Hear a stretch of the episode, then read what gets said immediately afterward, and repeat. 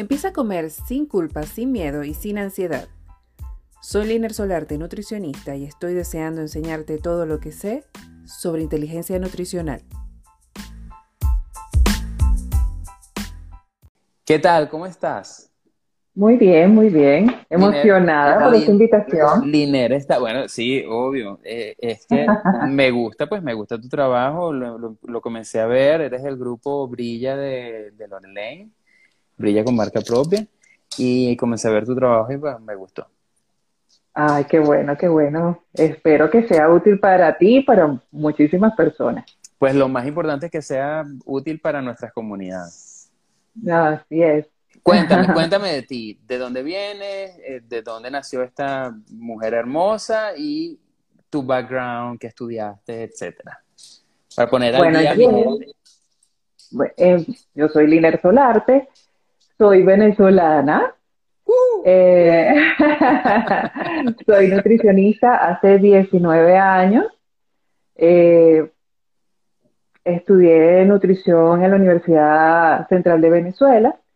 Actualmente eh, me dedico a ayudar a las personas con alimentación desordenada y las personas que tengan diabetes tipo 2 a regular su alimentación, su relación con la comida, con su cuerpo y a controlar sus niveles de azúcar. Soy la creadora de dos programas, Amígate con tu comida y tu cuerpo y e, Inteligencia Nutricional para Diabéticos tipo 2. Genial, genial, me encanta. Me encanta porque además hay mucha información que tú lees, lees, lees, pero cuando no te toca a ti la puerta, eh, el caso de, de esta enfermedad, pues como que no le, no le prestas mucha atención, pero es increíble las estadísticas que hay de, personas sufriéndola. No solamente eso, sino que hay muchas personas en riesgo. Eso. Y, y lo más importante de, las, de estas condiciones es prevenirlas, es lo mejor. Claro, y personas de todas las edades. Además. Y de todas las claro, La, la, la diabetes Tipo 2 es más frecuente en personas ya adultas. La tipo 1 es la que eh, se da generalmente, aunque no es exclusivo, en personas jóvenes, la adolescencia. Claro. excelente. Bueno, yo te preparé algunas preguntas para entrar en materia y que además nos, nos nutramos de tu conocimiento. Liner, ¿cómo se define el peso ideal cuando se trabaja con dieta, solamente con dieta? ¿Qué es el peso ideal? Mira, el peso ideal es una relación que se ha establecido entre la cantidad de masa que tú debes tener y tu estatura.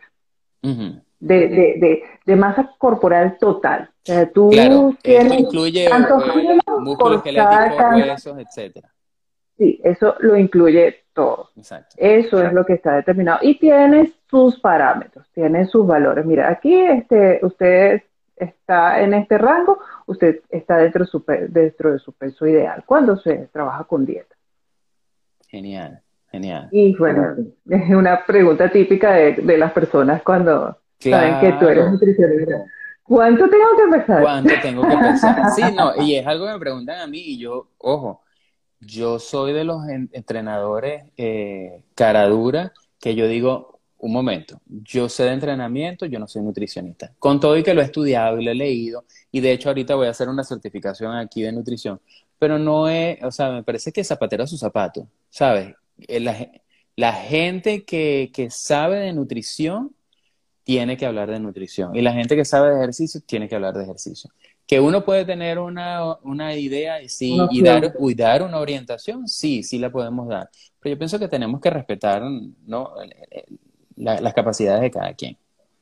No solamente eso, sino que es un tema de, de, no hacer eh, juicios o recomendaciones a la ligera. Exactamente. Porque, ¿qué sucede? Es, aunque existe ese concepto del peso ideal, nosotros en nutrición no lo usamos mucho.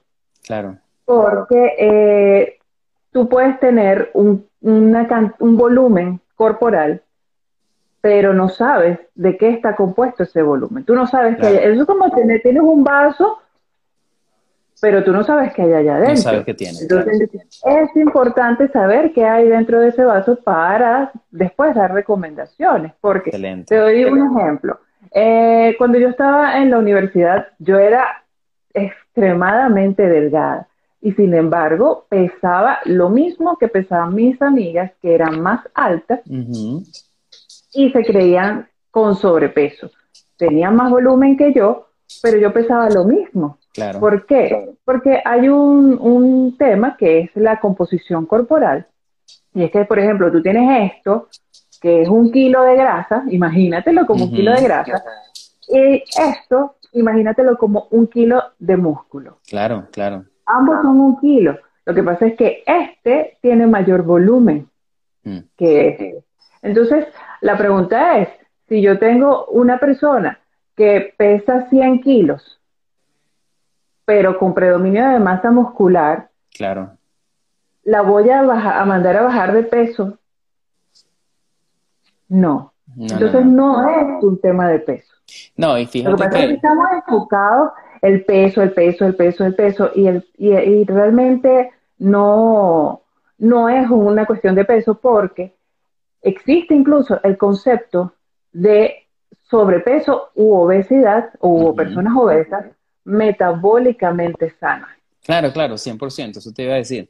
De hecho, hay, hay varias personas que se enfocan en que las personas simplemente la, la báscula baje sin importar qué es lo que están perdiendo, eh, porque evidentemente es comercial. Es comercial ver que la báscula baja y que estás haciendo pues algo fantástico y a la final cuando te vienes a ver en el espejo tampoco es muy bonito lo que, lo que terminas viendo. Así pierdas la, eh, peso como tal, eh, a veces te ves en el espejo y no es precisamente la idea que tú tenías de bajar de peso. Eh, otra cosa, alimentarse conscientemente ayuda a bajar de peso o no. Y esto es bien importante en mi caso porque yo trabajo mucho la palabra conciencia. Yo pienso que la conciencia es lo que mueve el mundo. Y en mi caso, en el caso del entrenamiento, cuando tú generas conciencia de la importancia de lo que es el movimiento para el cuerpo humano, la gente no lo ve como que tengo que hacer ejercicio, sino que voy a hacer ejercicio así como dice, voy a comer o voy a bañarme o voy al baño. Tal cual. O sea, para mí me parece que el movimiento tiene que formar parte del día a día de la persona sin pensar, hoy voy, a voy, a, voy a entrenar. Sí, claro. Eh, todo depende del concepto de conciencia que tengas. Claro. Porque este, se está manejando mucho, mucho el término eh, todo consciente. Movimiento consciente, emprendimiento consciente, todo consciente. Pero, ¿qué es lo que implica este, esa, esa palabra? Muchas personas lo relacionan con el conocimiento, con el saber. Y, estamos, y hemos visto que la información no es suficiente, porque si no, con toda la información que hay en Internet, con toda la información que hay en las redes sociales, estaríamos todos en perfectas condiciones. Así es. Este, la conciencia es un tema más de sentir. ¿De dónde pones, de, dónde está tu, tu, enfoque? De ver, de hacer, de ser, saber qué es lo que sientes, qué es lo que piensas, porque muchas veces andamos en piloto automático. Y tu pregunta es, esa conciencia, ese saber, ese estar atento a, ti, a tu cuerpo, ¿te ayuda a bajar de peso? Sí, te ayuda a bajar de peso porque te hace em, conocer las necesidades y estar en íntima relación con las necesidades de tu cuerpo. Y te ayuda a no excederte. Sí, excelente. De hecho, hace un tiempo eh, escuché un, eh, un podcast y decían ¿por qué crees que, o le preguntaban a la persona, ¿por qué crees que los fumadores no dejan de fumar? ¿Porque no sepan que fumar puede dar cáncer? No, porque ellos lo saben. Porque ellos, y, y, la respuesta de la persona fue no, porque es que no lo pueden dejar porque, porque es adictivo. Y la respuesta fue no, no lo dejan porque no tienen la conciencia del daño que se están haciendo. Cuando ellos generen la real conciencia de lo que de verdad el cigarrillo les está haciendo, a su cuerpo, desde todas las perspectivas que el cigarrillo perjudica, en ese momento ellos simplemente van a buscar la forma de dejarlo. Es así, es así. Fíjate, eh, cuando bajan de peso aquellas personas que lo necesitan, ¿ok? ¿Cómo es ese proceso? ¿Cómo es el proceso para que las personas pierdan peso? O vamos a, vamos a, voy a reformularla. ¿Cómo es el proceso de, y, ya tengo una idea de, en la cabeza, pero ¿cómo es el proceso de que una persona baje su porcentaje de grasa? ¿Cómo es ese proceso? ¿Cómo, cómo, cómo se genera? Mira, lo primero que yo, para empezar, lo primero que yo le digo a las personas que entran conmigo a mis programas es que guarden la balanza. Ok, excelente. Guarda la balanza porque el estar enfocado en el peso es estar enfocado en una lucha que te deja prácticamente sin energía para atender otros aspectos de tu cuerpo que también son necesarios. Entonces, muchas veces esos aspectos de tu cuerpo que también son necesarios, tú los descuidas por estar eh, eh, em, enfocado en, el peso, en el que no tengo tiempo, en, otras, en otros aspectos de tu vida. Em, entonces, tú cuando empiezas a ver, oye, sí, estoy cansado.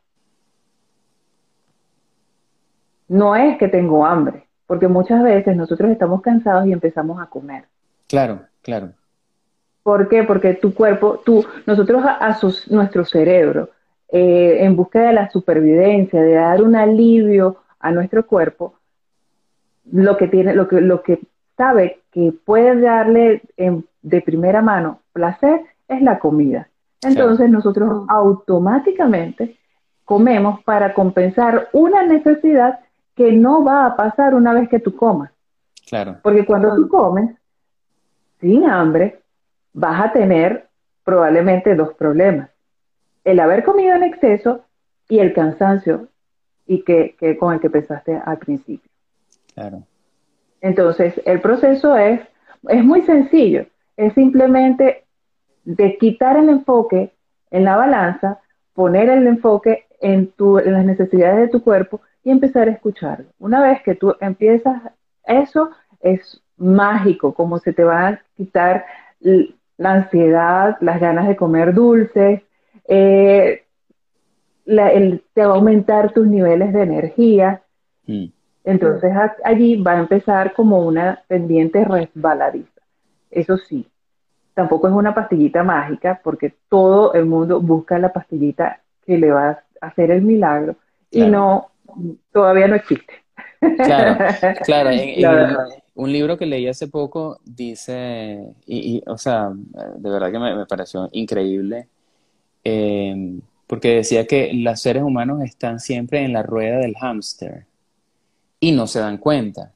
Entonces, eh, hay personas que bajan de peso eh, porque viene el verano, pero entonces después terminan el año con 2, 3, 4, hasta 10 libras más y al año siguiente vuelven a bajar de peso, pero no en la misma proporción porque evidentemente tienen 10 libras más del año que tenían el año pasado. Y vuelven a bajar de peso porque viene el verano, porque viene una fiesta, porque viene un vestido o una boda o qué sé yo, y después vuelven a subir. Entonces están siempre en la rueda del hámster y hay personas que siempre andan como buscando ese, eh, la dieta que le funcionó a otro. Entonces tú dices como que ya va, pero de hecho, yo tengo muchos clientes que evidentemente siempre tengo que, eh, siempre se mezclan pues los dos, el ejercicio con, la alimentación. Y evidentemente, o sea, yo digo que eh, hacer ejercicio es como limpiar la casa, ¿verdad? Uno no vive en una casa sucia, uno limpia. Eh, pero la forma de sacar cuando tienes muchas cosas en la casa, cuando la tienes así saturada, es pues con la alimentación. Entonces, eh, me parece increíble que seamos tan seres humanos. Eso suena extraño, pero siempre, yo siempre digo, el, ser humano siempre va a ser ser humano. Y es increíble cómo nunca logramos, o hay personas que nunca logran salir de la rueda del hámster. Y cuando ven que a otra persona le está funcionando es porque simplemente esa persona sí, sí logró salir de la rueda. Y no ves que no fue que, ah, no fue que simplemente que ella hizo la dieta de moda, sino que simplemente es un compendio de cosas. Yo pienso que es como que muchos eh, factores que influyen.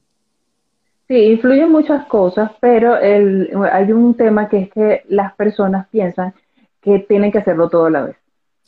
Exactamente, fíjate que yo comencé... Entonces tengo que hacer el detox, tengo que hacer la dieta keto. Es más, yo me he encontrado con personas que, ah, que llegan a mí haciendo una mezcla entre ayuno intermitente, cetogénica, y esto es una locura. Sí. No tienes que hacerlo todo a la vez un pasito. Un paso a la vez. A, la vez, un pasito de pasitos de bebé te van a llevar muchísimo más lejos, porque lo otro lo que hace es abrumarte y hacerte sentir que es tanto, o sea, esa es una montaña demasiado alta, yo nunca voy a llegar ahí. Claro. Entonces a mitad de camino tiras la toalla. El otro, la otra cara de la moneda es que las personas que muchas veces llegan, hay que ver si se mantienen. ¿Por qué? Porque probablemente llegan a base de restricciones. Claro. Cuando tú, mira, esto es, yo siempre digo que eso es como el novio prohibido. Imagínate el novio prohibido. Una usted tiene una relación con su comida. Exactamente. Pero esa relación, eh, ahí en esa relación hay tres. Está. Sí, sí, sí. Está la comida, estás tú y está Chatlot. ¿Tú Ay, Charlotte. Charlotte, me encanta. Te iba a preguntar por Charlotte. Y está ella ahí, diciéndote, hablándote al oído, diciéndote, mira, ¿cómo se llama ese señor? Carbohidrato. Pues a mí no me gusta. Exacto. Porque ese señor a ti te va a engordar. ¿Verdad? Entonces, me acabas la relación con ese señor. No quiero verlo más en esta casa. En lo que a ti te dicen, no puedes comer carbohidratos, mira, eso despierta el monstruo. Sí, sí, sí, sí, sí, es como un morbo. cuando más tú lo quieres. Claro, totalmente. es el propio novio prohibido. Eso pasa con todas las restricciones. Te hace sentir en una cárcel de la que te quieres liberar lo más pronto posible. Claro.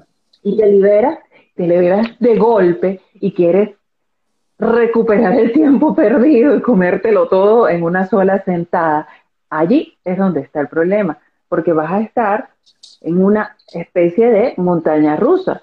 Bajas de peso, vuelves a subir, bajas de peso, vuelves a subir. ¿Por qué? Porque además te sientes con culpa. Cuando te liberas de ese monstruo, te sientes culpa y dices, no me voy a restringir.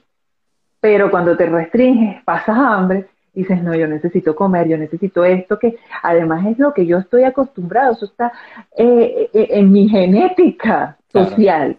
100%. ¿Verdad? Entonces, lo otro es tu relación contigo, ¿verdad? Entonces, cuando existe, y es, o sea, es una realidad el tema de, del ataque y la, ¿cómo le dicen ahorita? Gordofobia, el estigma con el sobrepeso. Ok. imagínate tú, en este caso, ahora tienes una relación contigo y que tú, eh, tu pareja, que es ese, esa que ves en el espejo, a esa tú le dices, oye, estás gorda. Claro. Esa ropa no te queda bien. Sí, el mensaje. No te estás haciendo las piernas. Entonces le estamos dando un valor muy ornamental a nuestro cuerpo Qué lindo eso que estás diciendo. Y, ese, y esos mensajes que nos damos a diario también nos hacen claudicar. Esa es la otra voz de Charlotte que nos dice, no sirve. ¿Pero por qué? Porque no te ves bien. Sin tomar en cuenta que ese mismo cuerpo con el que tienes 20, 30, 40, 50 años, el cuerpo con el que naciste, creciste, te reprodujiste, fuiste a la universidad o estudiaste, tuviste amigos, compraste casa, carro, comida, ropa. Ese es el cuerpo que te ha acompañado durante tanto tiempo. Es de verdad no te funciona. Claro. Y en función de esos mensajes negativos, él te está respondiendo porque él ha sido leal durante tanto tiempo. Pero llega un momento en que, como en toda relación, si no hay un buen trato, se cansa. Claro, claro. Y ya ves que me cansé y te lo advertí, además, porque el cuerpo avisa. Mm. Entonces es el momento en que te da diabetes o diabetes, te, te, da el problema de la hipertensión, el colesterol, este, el cáncer y todo. Pero es que tú manejaste un mensaje en el que tú no querías a esa otra persona y esa otra persona se está queriendo divorciar de la peor manera. Claro. Porque va a ser un, divorcio largo. Sí, el diálogo interno definitivamente es súper importante. Y, fíjate que yo lo manejo también bastante con, no solo con mis clientes, sino con mis amigas también. Eh, de hecho, hace poco eh, eh, una amiga me decía, ay, estaba viendo unas fotos, ay, cuando yo era bella. Y yo, ¿qué? Y le dije, ya va, cuando estabas más delgada, pero bella eres. O sea, la verdad no sé qué es lo que tú estás viendo en el espejo que yo, yo estoy viendo otra cosa. Y, y, es triste que una persona extraña vea algo en ti que tú no lo estás viendo. Ese diálogo interno que no solo te perjudica eh, a la hora de comer, sino que también te perjudica a la hora de tomar decisiones, como por ejemplo la decisión de, este, ay, eh, falté dos días al gimnasio, y ya no voy a entrenar más. O sea, no, el fin de semana es cuando más comemos, el fin de semana es cuando más deberíamos hacer actividad física para tratar de compensar y si tienes más tiempo libre, además que puedes descansar más. Así que el esfuerzo es mayor, comes más, pero descansas más también. O sea, creo que todo tiene que ser proporcional. Por supuesto que sí. Este, y no solamente hacer ejercicio porque estás compensando porque comiste, comiste mucho, porque es que también tienes derecho a darte un placer, o sea, porque comemos por diferentes razones. Una, una de las razones es porque, bueno, sencillamente la comida está ahí y la tomé. Tenga hambre o no tenga. Otra razón para comer es porque tu cuerpo tiene hambre y lo necesita. Una tercera razón es porque te provoca, porque tus sentidos, tu, tu nariz, tu boca, hasta los oídos te están pidiendo ese alimento si lo comes conscientemente, tú no te vas a lanzar por el barranco de comerte la olla entera. Claro. Es la única diferencia. Y el ejercicio es para qué? Porque es para mejorar el funcionamiento de tu cuerpo. Mira, yo he visto en redes sociales tantas personas con cuerpos grandes y que pueden hacer cosas mejores que yo que soy de allá. Entonces, ¿Para qué yo eh, la pregunta es ¿para qué estás buscando la pérdida de peso? Para verte bella. Y esas mujeres se ven bellísimas. Además, fíjate, yo tengo una, una persona que participó en mi programa y ella, a mí se me olvidó decirle, guarda la balanza. se me olvidó. ok. Después de la primera semana, ella, yo no la mandé a pesarse tampoco, yo hago mi historia nutricional, pero cero el peso, el peso es simplemente una referencia. A la, a la segunda, no fue la primera, la segunda semana llegó, ¡Ah, ¡Me pesé! ¡Y tengo cuatro kilos más que lo que tenía en enero! Y yo dije, bueno, pero espérate, ¿qué pasó? ¿Eso fue en cuánto tiempo? ¿Cuándo fue eso? No, no, no, eso no es ahorita, porque yo en enero fue, yo, yo, yo pesaba bastante, que no sé qué. Yo, ah, bueno, pero ya, un momentico, ¿Cómo te sientes? No, yo me siento bien. Ah, y, mm, y también te digo, Liner, que yo me siento así como que la ropita más, más, holgadita, más flojita. Ajá. ¿Y para qué quieres el peso, o sea, tener menos peso?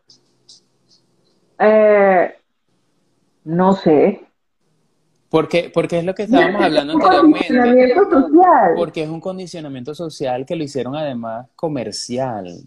Menos peso, peso, sin importar de qué, es más comercial. Te ves mejor. Eres mejor persona. Y no tiene nada que ver. Y no tiene nada que ver. Por eso es, o sea, el tema de que la gente que ve en el espejo, sí, puede que, puede que, tengas algunas libras de más o, que no tengas la forma que quieres. O que de repente pasaron los años y ya no te vas a ver como de 20. Pero definitivamente, o sea, la gente tiene que trabajar internamente, o sea, toda la parte de, eh, de, de quiénes realmente son y por qué están haciendo las cosas. Por ejemplo, yo hago ejercicios porque yo necesito, o sea, yo necesito todos los beneficios que me da el ejercicio. O sea, yo necesito esa, esa, eh, el drenar la cantidad de hormonas que se drena cuando se hace ejercicio. Yo la necesito porque es parte de mi día a día. Y evidentemente cuando ya lo haces eh, como parte de tu vida, cuando no lo haces más bien te pones de mal humor. y conozco muchísimas personas que dicen, yo no, yo jamás pensé que iba a decir esto, pero me hace falta hacer ejercicio. Y le digo, claro, porque tu cuerpo, eh, porque somos unos animalitos y nuestro cuerpo es tan perfecto que él se adapta. Lo mismo que tú estabas diciendo hace rato de que el, cuerpo, no importa lo mal que lo trates, en algún momento él, va a reaccionar si lo comienzas a tratar bien. Funciona igualito con el ejercicio. O sea, exactamente igual. Las personas que de repente no lo hacen por hábito o, por, o, como parte de su rutina, pero cuando lo descubren es, y lo dejan, siempre lo van a extrañar. Siempre van a extrañar un buen entrenamiento y sentirse, todas esas, esas sensaciones que tiene. Fíjate, yo, eh, mi inicio en el deporte fue con la gimnasia y fui a varios campeonatos internacionales. En uno de ellos fue un mundial que me acuerdo que siempre le decíamos eh, al competidor de Australia, le decíamos, bueno, tú sabes cómo somos los venezolanos de chalequero, la nevera dos puertas. Era un chico muy voluminoso, pero muy voluminoso y de paso alto.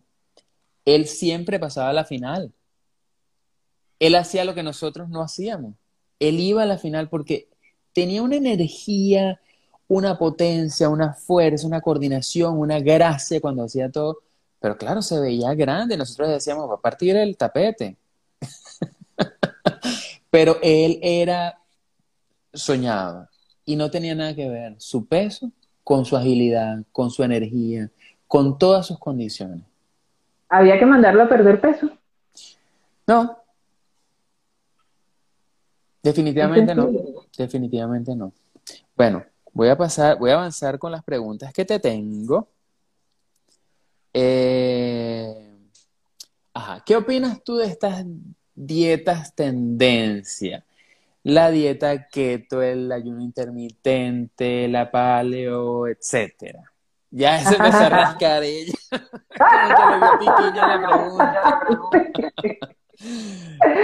Sí, porque esas preguntas son así como escabrosas de estos temas.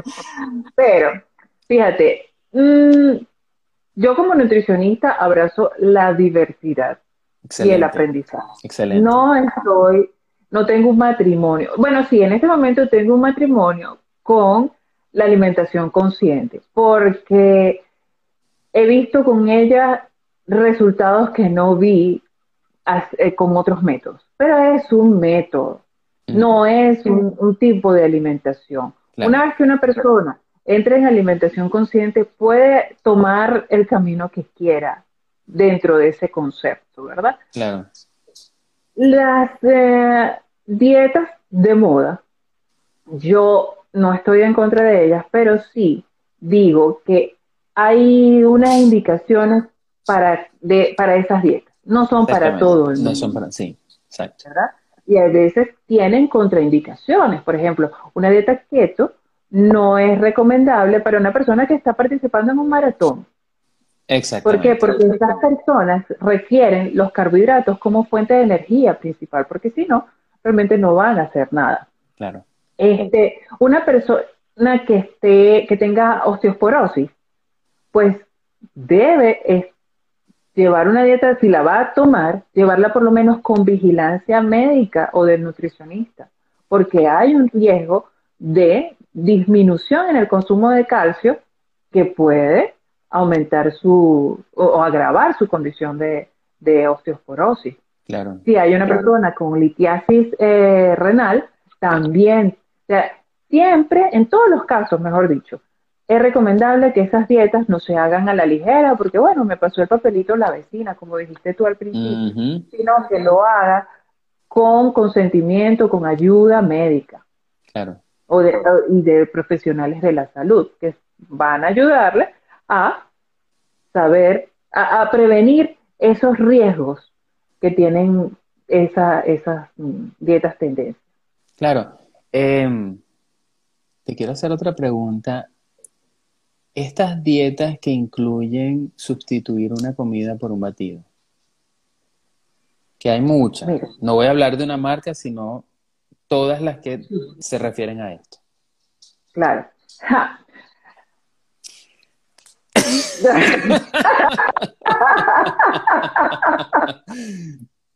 ¿Qué pasa?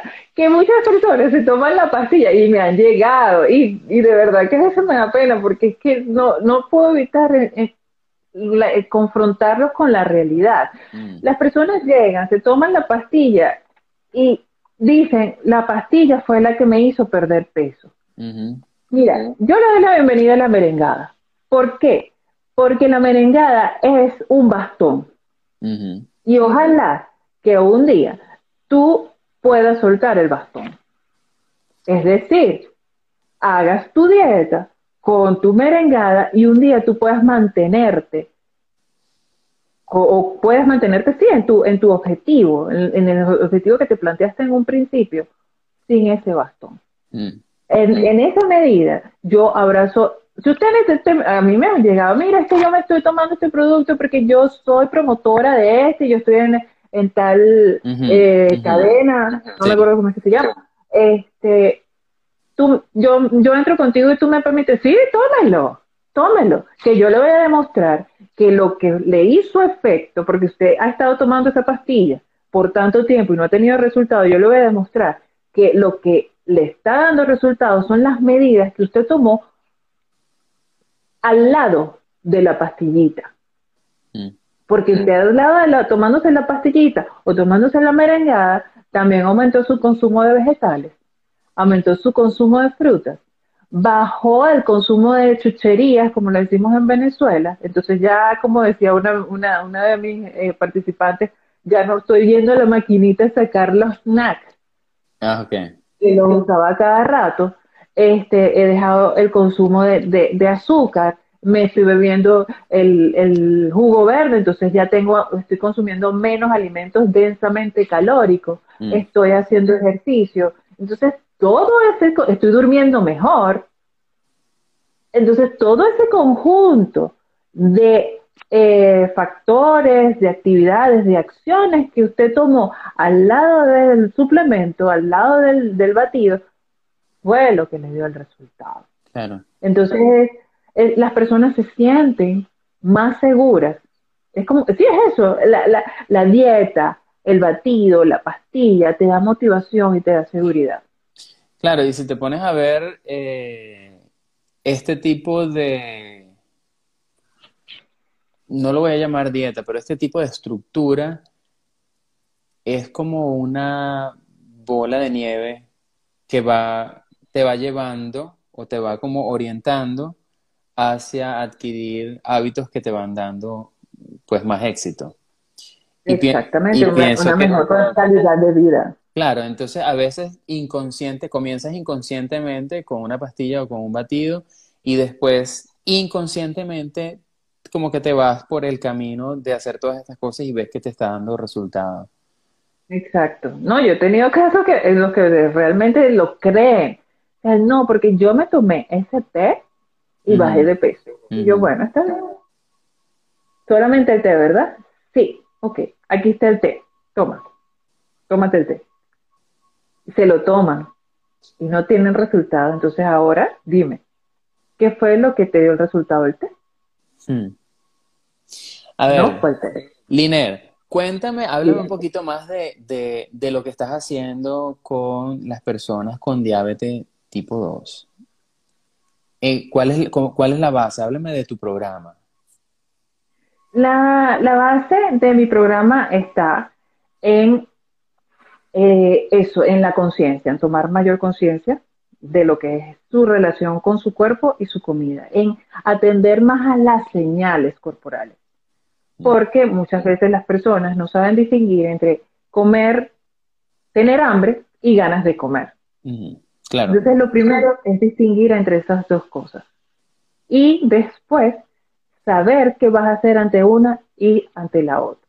Cuando tú empiezas a comer predominantemente por hambre, no quiere decir que no lo vayas a disfrutar y, que, no, y que se vaya a hacer algo aburrido, porque además no, le, em, eh, no les estoy quitando su dieta habitual.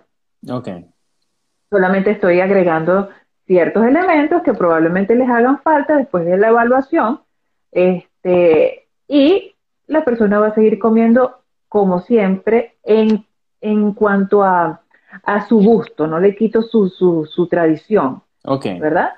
Pero empiezan a comer predominantemente por hambre y a vigilar su cuerpo a ver qué otras necesidades tienen para cubrirlas con cosas que no sean con hambre, si es que eso es necesario, con comida, si es que eso es necesario. Entonces, nociones básicas de nutrición, cómo armar su, su, su plato de comida, de qué tamaño va a ser el plato. Muy importante. Cuándo empezar a comer, cuándo terminar de comer. Em, incorporó la actividad física eh, y, sesiones de coaching. Buenísimo. Porque las personas muchas veces creemos que el, el proceso de un cambio, en este caso de estilo de vida, de alimentación, de actividad física, es un camino derechito y, va lleno de flores. Sí. ¿Verdad? Cuando no somos conscientes de que podemos tener en ese camino baches.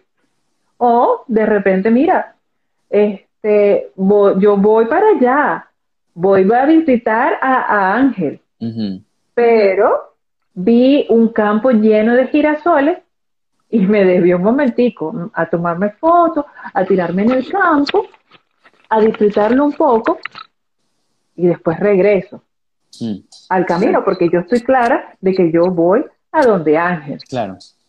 ¿Verdad? Entonces, primero, tener una meta, establecemos sus metas, saber por qué lo quieres, o, qué es lo que quieres realmente. Mm. ¿Quieres nada más bajar de peso? ¿O es que quieres algo que está más allá de esa pérdida de peso? sentirte bien, aumentar tu seguridad personal, o sea, tu, autoconfianza, este, mejorar alguna, algún funcionamiento de tu cuerpo, como por ejemplo el estreñimiento, ¿verdad? Entonces, mm. teniendo objetivos claros, tú vas a saber que vas a ir hacia allá. Pero, como te dije, no es un camino lleno de flores, entonces hay que estar consciente de las limitaciones que se pueden tener. Se pueden tener limitaciones internas los pensamientos, las emociones, la, falta de conocimiento. O se pueden tener limitaciones externas como falta de apoyo familiar o apoyo social, falta de recursos financieros. Entonces, en función de eso, saber, o sea, cuando tú conoces cuáles son esas limitaciones que vas a tener, puedes saber cómo gestionarlas, cómo manejarlas. Mm. ¿Y en, función de qué? De que puedes tener resultados a, largo plazo.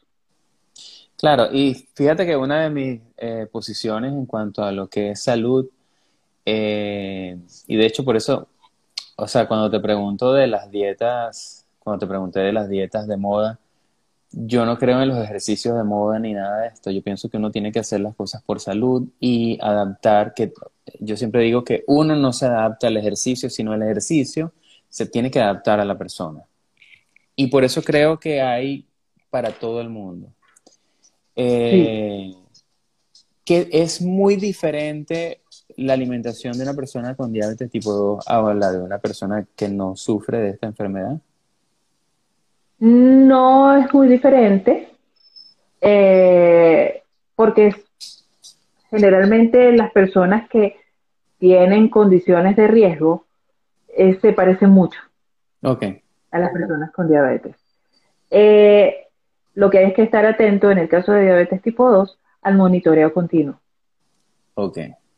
¿Verdad?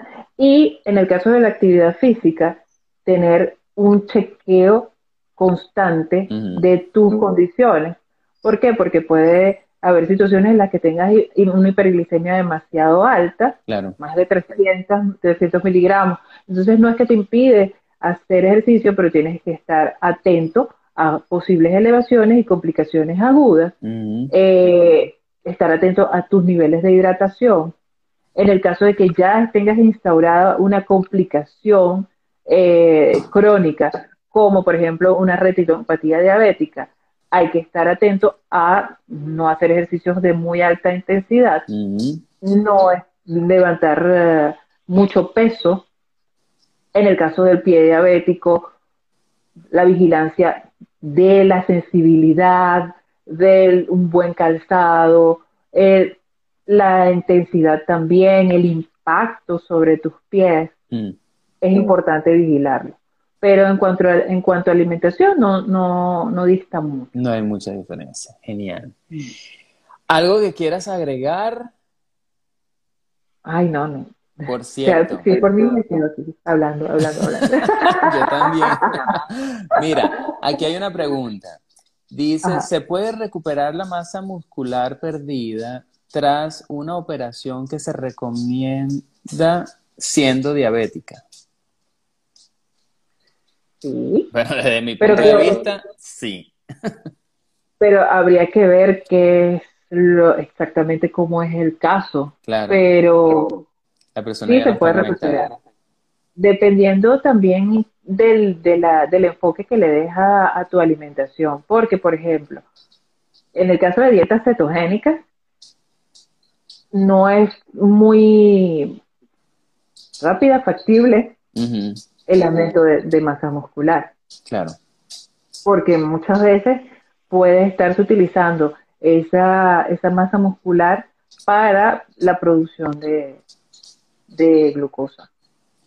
Claro, y, es que, bueno, es, esos sí son temas, yo pienso, más delicados. El, mm. tema de la dieta cetogénica y del ayuno intermitente, yo pienso que definitivamente tiene que ser eh, vigilado por un nutricionista.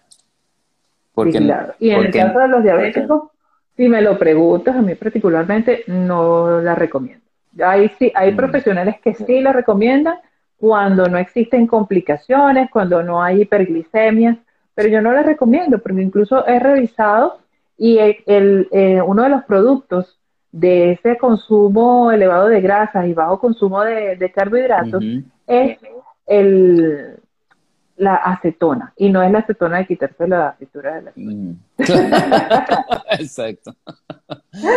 es uno de los tres productos que se dan cuando consumes alimentos altos en grasas sin, en ausencia de carbohidratos y ese, ese, ese compuesto trabaja como si fuese azúcar elevado en sangre. Y igual te puede inducir a complicaciones crónicas de la enfermedad. O sea, estás perdiendo peso, es el caso de, perder peso, pero estando enfermo. O sea, mantenerte enfermo, no, no darte los beneficios de la pérdida de peso. Entonces, ¿cuál hay que ver allí el costo-beneficio? Bueno, conclusión. ¿Qué es lo que va a priorizar? ¿Tu valor ornamental o tu valor funcional? Exacto, exacto.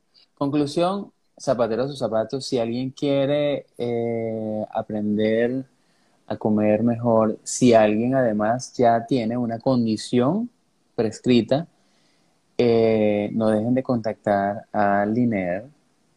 Eh, para todos los temas de ejercicio, aquí estoy yo a la orden. y bueno, para mí ha sido un placer hablar contigo. Espero que sea el primero de muchos live. Ojalá, eh, ojalá. Ahora te toca ir a mí a mi a ti a mi casa. Pues aquí estoy a la orden. Y para los que escucharon de que estábamos hablando de Chatlot, vayan a el Instagram de Liner para que la conozcan. eh, nos, acompaña, nos acompaña a todos. Eh, sí, pero, pero, pero, para que la conozcan, porque a veces no estamos conscientes de la existencia de Chatlot. Yo creo que la mayoría de las veces no estamos conscientes. Así mismo. muchísimas, gracias. por tu Me encantó esta conversación. De verdad que sí. Y bueno, a ver cuándo nos reunimos otra vez. a, a todas las personas que se tomaron el tiempo de escuchar. Muchísimas gracias a todos los que se conectaron y a todos los que nos van a ver en diferido. Eh, un placer para mí.